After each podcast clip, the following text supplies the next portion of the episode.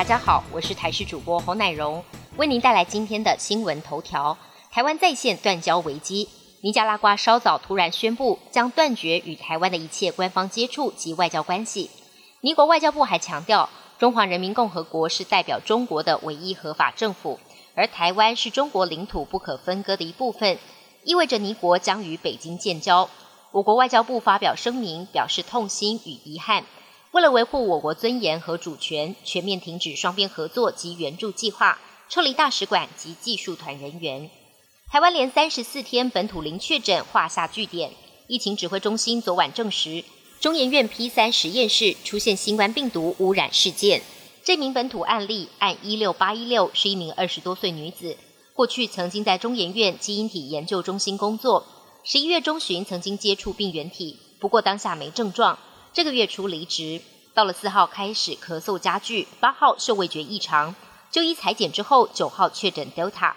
根据了解，按一六八一六曾经打完两剂莫德纳，裁剪两次 CT 值分别是十五跟二十三，足迹还遍布双北。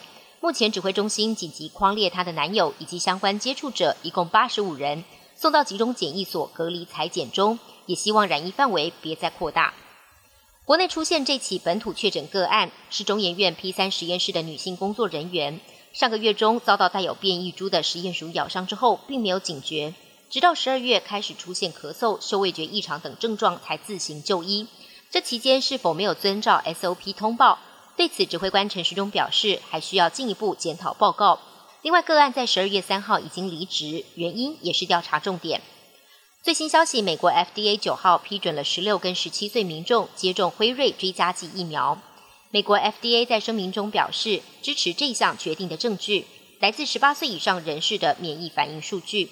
FDA 推论相关数据可扩及十六跟十七岁，因此扩大辉瑞追加剂的紧急使用授权，建议十六跟十七岁者完整接种两剂辉瑞疫苗后的六个月施打追加剂。而美国 CDC 紧接着也批准了这项建议。美国主管机关也将持续监测十二到十五岁已完整接种者的数据。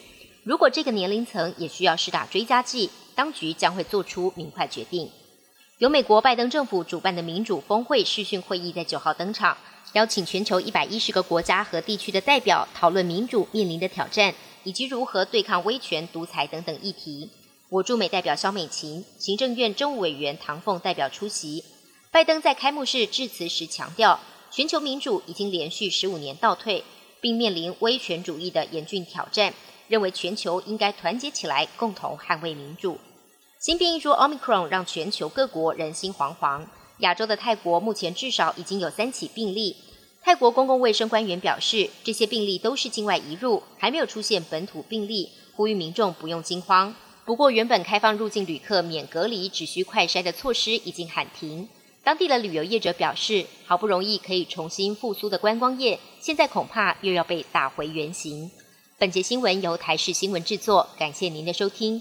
更多内容请持续锁定台视各界新闻与台视新闻 YouTube 频道。